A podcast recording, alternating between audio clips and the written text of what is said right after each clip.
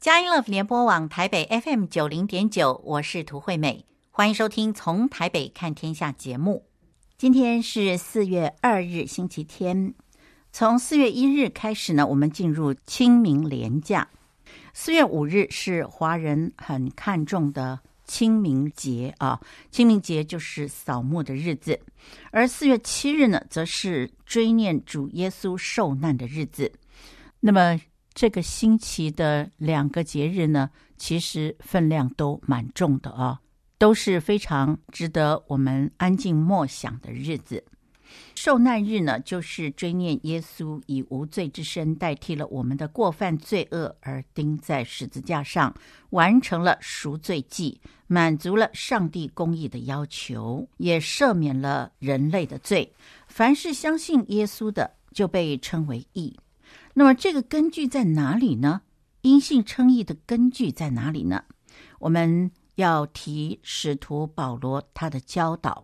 他在罗马书十章第九到第十节说道：“你若口里认耶稣为主，心里信上帝叫他从死里复活，就必得救。因为人心里相信就可以称义，口里承认就可以得救。”这是受难日。基督徒通常在受难日会聚集在教会一起祷告，来思念主耶稣他上十字架所受的苦难，他对人类的大爱以及所完成的救赎大功。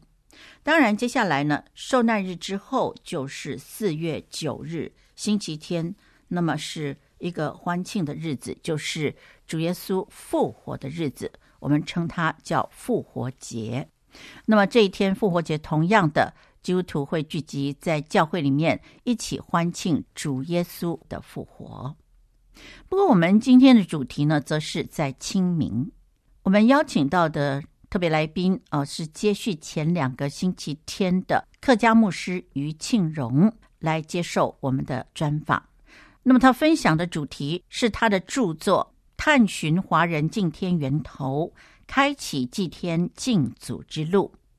那么，余庆荣牧师在前两个星期天呢，跟我们分享了这本书的写作目的。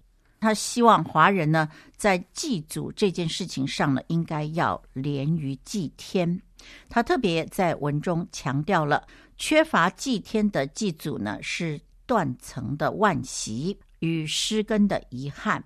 这样会让祖先或者是其他的圣贤伟人取代了万祖之祖上帝的位置，而成了山寨版的上帝，也就是偶像。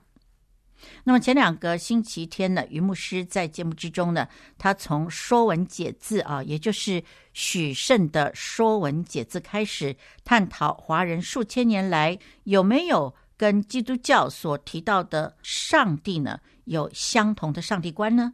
如果有的话呢，华人的上帝是一个什么样的上帝呢？于牧师，呃，他除了从《说文解字》里面来解析之外呢，也从甲骨文之中来看敬天，从五经之中来见上帝，而得到了一个结论呢，就是万族都同有的一个上帝观。今天余庆荣牧师呢，在节目之中要来跟我们分享万民都重视的献天祭，那其中的含义又是什么呢？现在就让我们在音乐过后呢，一起来收听余庆荣牧师来为我们解惑。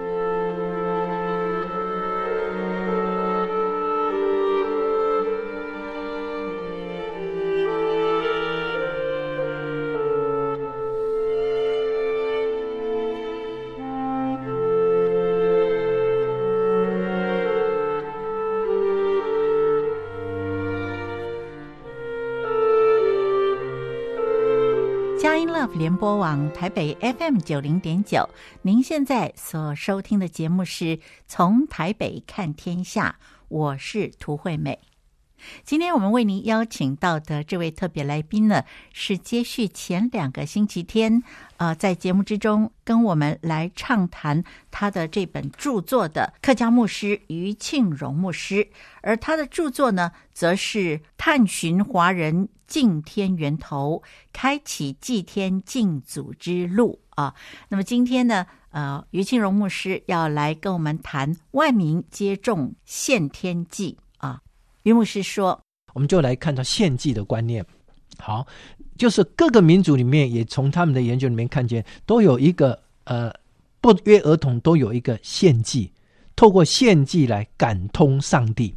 好，希望能够透过献祭得到上帝的赦免跟祝福。好，所以我们看到献祭的观念里面，呃，在我们的华人的文化里面，在东西方的文化里面，都有看到一个这个献祭不约而同，大家都知道要把那个活的，好，而且要把完美的、无瑕的祭物献上。好，圣经当然也记载了先祖们从挪亚。亚伯拉罕的献祭，然后到了旧约立位记里面，详细的记载了献祭里面有关于祭司、祭物跟祭礼的种类跟时机种等等嘛。好，那因此我们看到华人的文化当然也不例外的看重献祭文化，所以许慎对字的解释里面哈，好就有解释祭献祭这个字。好，祭者祭事也，祭事也，你看到吗？祭跟事两个字都跟什么有关系？跟四字边有关系，跟四字边表示献祭是献给谁？献给神，而且是献什么？祭这个上面那个祭，他们说那个表示就是一个以手持肉啊，用手持肉啊，右手持肉，左左边是肉嘛，持了肉，那个祭牲被献祭了啊，流出了血了，代替了来献给上帝。所以这样的一个造字里面就看见，所有的这个祭祀活动呢，一开始都是关乎向上帝的献祭。所以因着祭天的这个神圣跟慎重啊，历来就只有君王有没有等领袖有资格献祭啊？所以为什么叫天子啊？所以献祭就只有天。所以。哦，华人文化里面那个上帝的观念，皇帝当然是不对的。可是天子的观念，我觉得真的是很恰如其分呐。哈，为什么叫天子啊？因为他是替天行道嘛，对不对？他是代天，那么君权神授嘛，啊，所以天子是代天行道，所以天子就要代替人民怎么样？向上帝献祭啊，好，就像大祭司有没有？旧约的大祭司一年一度里面，大祭司要做的就是要做神人之间的什么那个中间人中保嘛，好，所以这样的一个职分呢，你说是神圣的很好，对吧？很有荣耀的很好，可是这个神这个职分也是责任感很重，责任很重啊，好，关乎到什么生死祸福啊，好，你看大祭司献祭一年一度献祭的时候，什么他什么他的祭司服后面要有铃铛啊。对不对？好，进去以后，很可能如果得罪神，他就是当场被上帝击杀，死在那个约柜啊至圣所里面了。哈，所以，所以天子啊，最重要的任务呢，就是要做祭天。天子本身，他就要跟上帝之间要有很好的关系。只要他跟上帝之间有很好的关系，就政通人和，就能够奉天承运啊，能够国泰民安，风调雨顺。好，所以天子献祭的观念，我觉得是很合乎这个整个福音，整个合乎圣经的。好，你看，所以当一个国家呢，当我们的国家，譬如说我们国家遭遇到瘟疫了，遭遇到洪水了，遭遇到天灾了，你知道那个皇帝要做什么事情呢？天子做什么？天子就要献祭，然后这个献祭呢，要做一件什么？要做要做一件叫做下坠己诏。啊，下坠己诏啊！啊，所以下坠己诏，我在网络里面看到这个文献里面有好多的君王都做这件事情，下坠己诏，好像三四十个君王里面历史历代很多君王，所以下罪己诏这件事情不是开玩笑的，那是表示他在献祭的时候呢，他是真真实实的把这个天子的命怎么样摆上去的，好，也就是说。上帝啊，今日啊、呃，这有一句话，他说什么？他说：“万方有罪，罪在正宫；正宫有罪，无以万方。”哇，你看啊，这个是做天子真正的天子的那个度量、那个气度，或是他要表现出来是什么？万方有罪，罪在哪里？正宫。今天如果老百姓犯错得罪了你以后，所有的罪算在我的身上，为什么？因为我做这个君王，可能啊、这个教化不够，对不对？这个没有好榜样，所以这个祸延祸延我的子孙啊，让子孙们都犯错了。但是错嘛，就你要讨罪，上帝你要讨罪就讨在我身上。好，然后呢，正宫有罪，无以万方。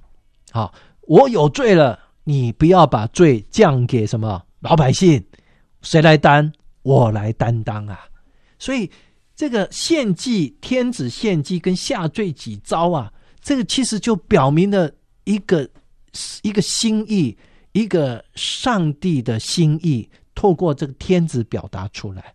所以有一天，上帝的真正的有一位天子，上帝的儿子耶稣基督，就真实的用他的生命来做一件事情，就是万方有罪。罪在正宫，正宫有罪，无以万方。耶稣基督的献祭就表明了天子这条路在铺了。所以有一天，谁能够有资格献祭呢？就是这个天子。那他献上的是什么呢？这个天子在我们历代的君王的天子，他表达就是我愿意用我的生命来代替。所以有一天，上帝的心意就在这当中显明出来。当我们说有哪一位真正的天子可以为我舍命呢？上帝就预备了那位万王之王的最完美、最荣耀的天子，上帝的儿子耶稣基督，来做了这一件事情，来为人类舍命献祭，好让人可以在上帝面前，我们可以被上帝赦免，被上帝接纳。好，因此我们看见所有这个献祭的文化里面，就是福音，就是为福音铺路，乃是指向了那一位真正的天子。他献上的不是牛羊，他把他自己献上了。好，我们现在休息一下，音乐过后，我们继续收听于庆荣牧师来跟我们分享献祭。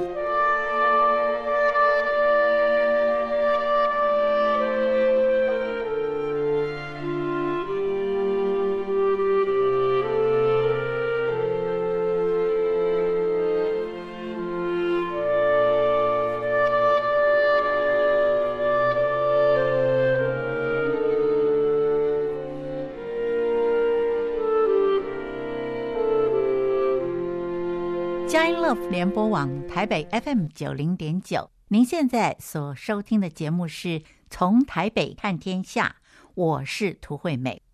今天我们在节目中邀请到这位牧者是客家牧师于庆荣牧师，是接续前两个星期天啊，我们来请于牧师跟我们来分享他的著作《探寻华人敬天源头》。开启祭天敬祖之路，让我们明白究竟华夏民族自古以来对于献祭所提到的天啦、皇天啦、上帝，究竟跟基督教所谈到的上帝是同一位吗？还是不同的？接下来呢，在我们第二节的节目之中，于牧师要从最古的这本《尚书》来跟我们分享。究竟书中所提到跟神有关的字，像皇天上帝啦、上帝或者是天等等，这些都是在古人祷告之中会谈到的字眼。而其中呢，究竟哪一个字呢是用的最频繁的呢？他们又是指谁呢？于牧师说，从最古老的古书《尚书》里面就有记载了。周公的献祭，这是最早记载的献祭，就是周公当那时候类似君王的身份，哈，他献了，他在郊献给上帝，都在郊祭嘛，哈，都在外面的比较空旷的山上献祭，好，他献了两头牛，在这献祭的里面呢，他读了这个祷告文，叫昭告中，他用了，好，注意看哦，他他向上帝祷告，怎么祷告呢？他说：“上帝，你是皇天上帝，你是皇天。”你是上帝，你是天，所以在周朝的时候呢，这些名词都是互相通用的，所以这些词里面用的最多就是天。所以讲到天，乃是讲到那一位至高无上的上帝。许圣里面讲到那个天，那个至高无上，在这里面就表达出来了。啊，所以他整理出来以后，那个天再也不是所谓的大自然抽象的天了。好，感谢上帝。我们看下去，在五经里面的《礼记》当中记载周朝的各种的礼仪当中呢，对祭礼如此说啊。他说祭礼是什么？他说礼有五经啊，《礼记》里面有五经，莫重于祭。最重要的就是所有的礼有关的礼，最重要的礼就是祭礼啊。当然，这个祭礼最重要就是祭天嘛。好，所以祭者是什么？教之本也已啊。好，所有的教化，所有的教化的本源就是我们要很看重献祭，因为献祭是天人之道，是跟天相通之道啊。好那我们看到那个鲁国的定公啊，他曾经问孔子说：“他说，古代的君王啊，呃，必交祀其主以配天，就是在祭天的时候呢，他也一并纪念祖先啊，一并的敬拜祖先。为什么呢？啊，孔子就说了，孔子说，因为万物本于天，人本乎主，交之祭也。”大报本凡始也，故以配上帝。好，所以孔子在这里面就提到了这个献祭。哈，献祭的观念里面，不管祭天，然后这当中也连带的也祭祖。好，为什么？因为他说万物本于天，人本乎主，这些都是报本反始，就是天是我们的源头，祖先也是我们的源头，人本乎主嘛。好，但其实我们可以再进一步讲。那个主后面有解释啊，其实人本乎主啊，人从哪里来？从祖先来，但是最终的祖先是谁？还是天嘛？好，所以天跟祖先其实它是最终是指向同一位。好，所以交之祭也呢，就是一个最大的报本啊，回报那个本源，反始就回到那个源头啊。好，所以配上帝的意思就是，所有的祖先呢，我们纪念他的时候，都是饮水思源，都是慎终追远。所以这两者之间，我们要把它结合在一起就对了。好。感谢上帝。好，接下来我们要看一个很重要的人物，这个人物就是董仲舒。他是在主前一百七十九年前的西汉的时候，他是一个独尊儒术的这个大家啊。董仲舒，我想我们以前读书都知道他，可是他讲些什么，我们不是很重啊，不是很知道。他曾经写了一本书叫《春秋繁露》这本书，这一本书里面呢，他特别的提到君王祭天的重要性。好，你看他怎么说呢？他说：“古之未敬天而重天骄，如此甚也。”他说：“古代的君王都是非常的敬畏天，而非常看重祭天的，是非常的看重的。可是呢，今群臣学士不探察，他有一种感慨啊。他他他在研究历史的里面，他看到。”我们他我们整个华人的这个先圣先贤呢，是如此的祭天敬天的。可是到了汉朝的时候呢，啊，汉朝他说现在呢，这些群臣学士都不重，都不好好的探究考察了啊。然后他说，交啊，交际就是事天之意，就是敬拜上帝的。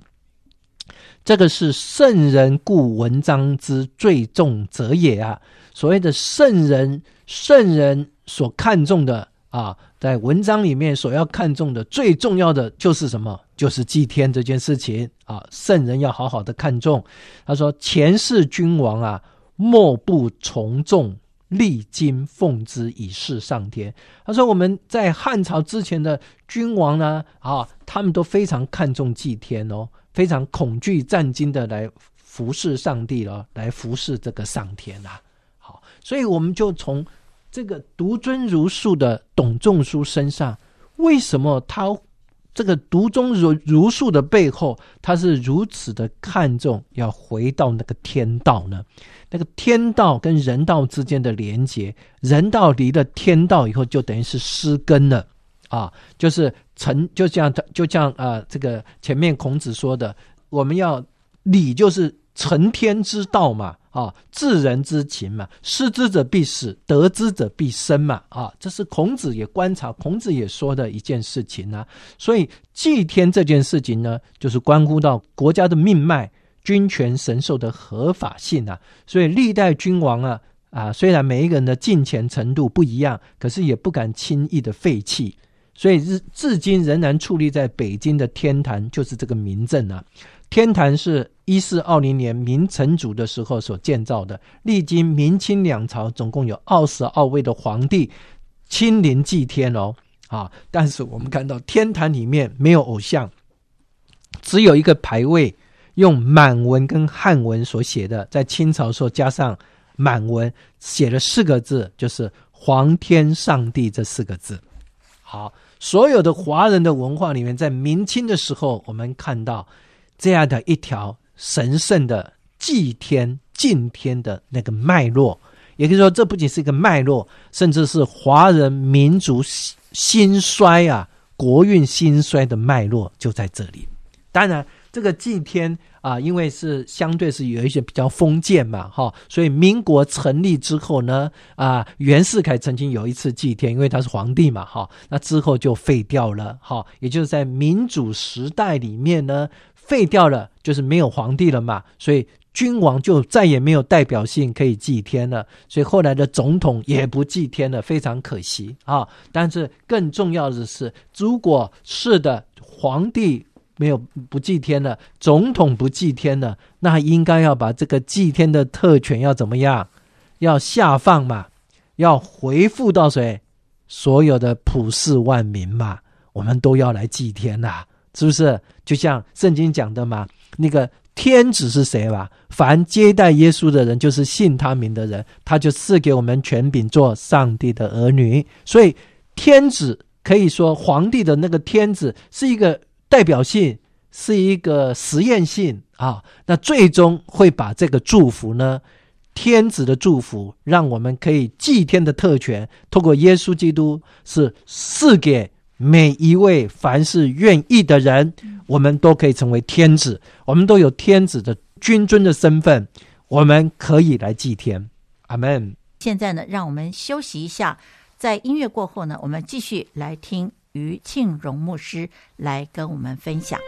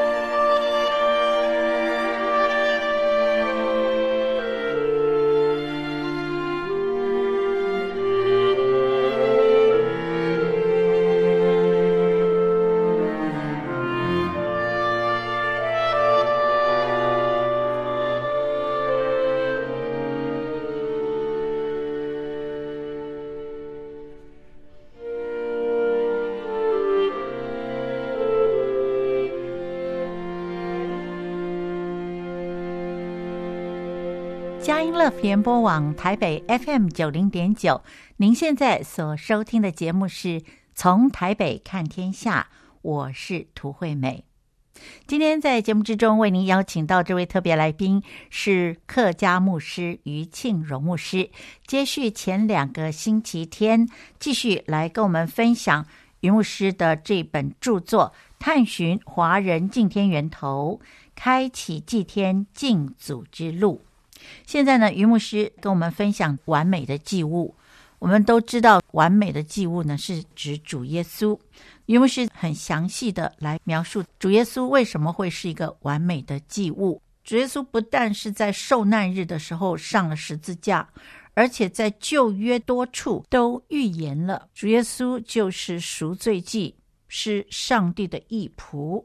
一直到新约，包括了约翰福音，包括了希伯来书，也都提到了主耶稣是一次而永远的成就的赎罪祭。那么，云牧师特别跟我们谈到，我们今天我们要怎么样来献祭呢？就是奉耶稣的名来祭天，就可以蒙上帝悦纳了。因为新约里面就提到，我们只管坦然无惧的来到上帝的施恩宝座前，为要得连续蒙恩惠，做我们随时的帮助。于牧师说：“我们知道祭天里面非常看重的就是祭物，是所以这个祭物呢，就带下来了。我们刚刚讲，就为耶稣基督的这个完美的祭物来做预备了。哈、嗯，我们刚才说了很多。好，那我们看到献祭有什么目的呢？”也是一样，董仲舒曾经说过这句话。好，这句话也就是在啊、呃、徐洪谋弟兄所写这本书叫做《天之祭》啊，《天之祭》意思是什么？我们怎么样通天呢？怎么样跟天相交呢？就是要透过什么计献祭。好，这是谁说？这是董仲舒说的。好，所以董仲舒啊啊，真的是在某个角度里面，在普通的启示，在一般的启示里面。我相信他对这个神的心意是明白的啊！你刚才说什么？他说：“祭献祭的祭，祭之为言，祭也与。祭什么定义是祭呢？就是那个国第二个字，祭之为言，祭也与。那个祭就是啊，就是人际关系的祭，就是国际的祭，就是一个界限，就是你因为献祭的关系，你可以跟天怎么样连接了。”你可以跟天啊连接的，他虽然说什么？他说：“祭之为言，祭也与。”然后下面说什么？“祭然后能见所不见。”看到吗？也就是说，当你献了祭之后呢，神就因为这个祭物悦纳了你。让原本你没有办法见到神的，就像我们旧约的百姓都是，我们不能看到神，看到神我们必然死了。为什么？因为我们是罪恶之身，对不对？我们不能敌面见神啊。可是透过献祭呢？你看他说献祭，然后可以见所不见啊。这是不是真的是把那个献祭能够得神悦纳、与神相交的那个奥秘，在这个东方的文化里面？在我们的汉人、华人的文化，也把献祭的精义表达出来了。所以，上帝在以色列当中曾经拣选了立位支派，对不对？来承接这件事情啊，让大祭司一年一度的可以进到至圣所朝见上帝。好，这个日复一日的持续超过千年的献祭制度呢，啊，对以色列人来讲也好。对我们所有的啊、我们的华人过去的这个献祭文化啊，我相信这些都只是一个彩排，一个预演啊，那是等候上帝为人类所预备那最终极完美的祭物来到。好，所以接下来我们就要再一次来看到，刚刚我们把祭天处理了，祭天明白了以后，接下来进到第二个部分就是祭物。既然献祭一定要有祭物，好，那个祭物就很讲究了。那最终我们可以靠什么样的祭物？我们可以跟上帝之间有一个敞开的啊，那个啊，那个开通的路呢？我们可以常常来来进到至圣所呢？那个幔子是裂开的，我们可以常常进到至圣所来，坦然无惧的来到施恩宝座前。这里说，我们可以随时的怎么样啊？可以得到随时的帮助，是不是？可以得恩惠。蒙连续做随时的帮助，是因为已经有一位深入高天尊荣的大祭司，神的儿子，为我们献祭了，为我们华人的献祭制度献上他自己了。这位天子献上他自己的生命。好，所以在主前七百年左右，以赛亚先知就很清楚的提到这一个预言嘛，啊，他预言我们都如羊走迷，个人偏行己路，耶和华使我们众人的罪孽都归在他身上，耶和华耶和华却定义将他压伤，使他受痛苦。耶和华以他为赎罪祭。有许多人因认识我的义仆得称为义，并且他要担当他们的罪孽。所以以赛亚在这里宣告了一件事情：向全人类所有在献祭制度之下等候那个最完美祭物的所有的人类、所有的民族，做了一个宣告。这个宣告就是什么？神要将所有的罪孽归在有一位的身上，他是我们的赎罪祭，他是上帝的义仆。如果我们认识了他，知道他担当我们的罪孽，我们就可以因信称义，可以与神相交，可以祭然后见所不见。所以以赛亚之后七百年，伟大的施洗者约翰啊，宣称耶稣基督就是什么？神的羔羊。背负世人罪孽的啊，更宣称凡接待他的，就是信他名的人，他就是他们权柄做上帝的儿女。包括保罗也为这个做见证嘛。保罗说：“如今蒙上帝的恩典，因基督耶稣的救赎，就白白的称义。”希伯来书也更明白的宣称，他说：“基督已经来到了，并且不用什么山羊和牛犊的血，乃用自己的血，只一次进入圣所，就成了什么永远赎罪的事情了。”嗯，所以希伯来书讲到献祭的制度里面，讲到了耶稣基督天子。神的儿子来了，用自己的血一次进入圣所，成了永远赎罪。好，这个献祭的功已经怎么样？一次而永远的成全了。啊，毕其功于义了。所以今天我们所有的在献祭文化里面的人，我们不必再献祭了，不必再献牛羊了，啊，不必再烧香了。不用也再把自己献上了，也不用把儿子献上了，哈，把儿女献上了，因为神的儿子天子已经为我们献上了。听完了，余庆荣牧师来跟我们分享探寻华人敬天源头，开启祭天敬祖之路，分享到这完美的祭物这个部分呢，我们节目就接近尾声。那么在节目结束之前呢，要跟您分享。这实在是一个非常特别的会遇啊！我们在谈的是清明，我们华夏民族究竟所提到的这一位上帝，跟基督教所提的上帝是不是相关呢？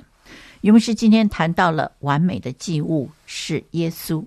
他用以赛亚书五十三章提到，我们都如羊走迷，个人偏行己路。耶和华使我们众人的罪孽都归在他身上，耶和华却定义将他压伤，使他受痛苦。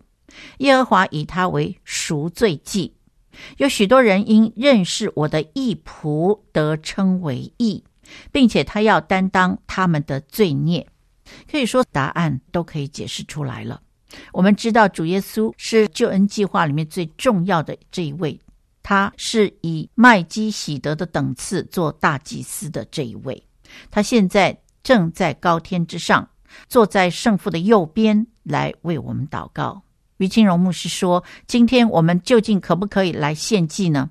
他说：“我们随时随地奉耶稣的名举行祭天礼拜呢，就必然蒙上帝悦纳。”他引用希伯来书四章十六节提到，我们只管坦然无惧的来到施恩宝座前，为要得连续蒙恩惠，做随时的帮助。勇士提到异果出自天，这真的是个非常奇妙的会遇，是吗？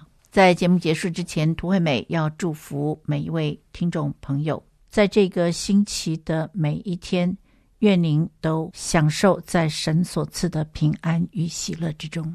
让我们从耶稣的受苦看到人类的盼望，并且向神献上感恩。下一个星期天，四月九日，让我们下午四点零五分再一起来，透过从台北看天下来关心神国度的事。拜拜。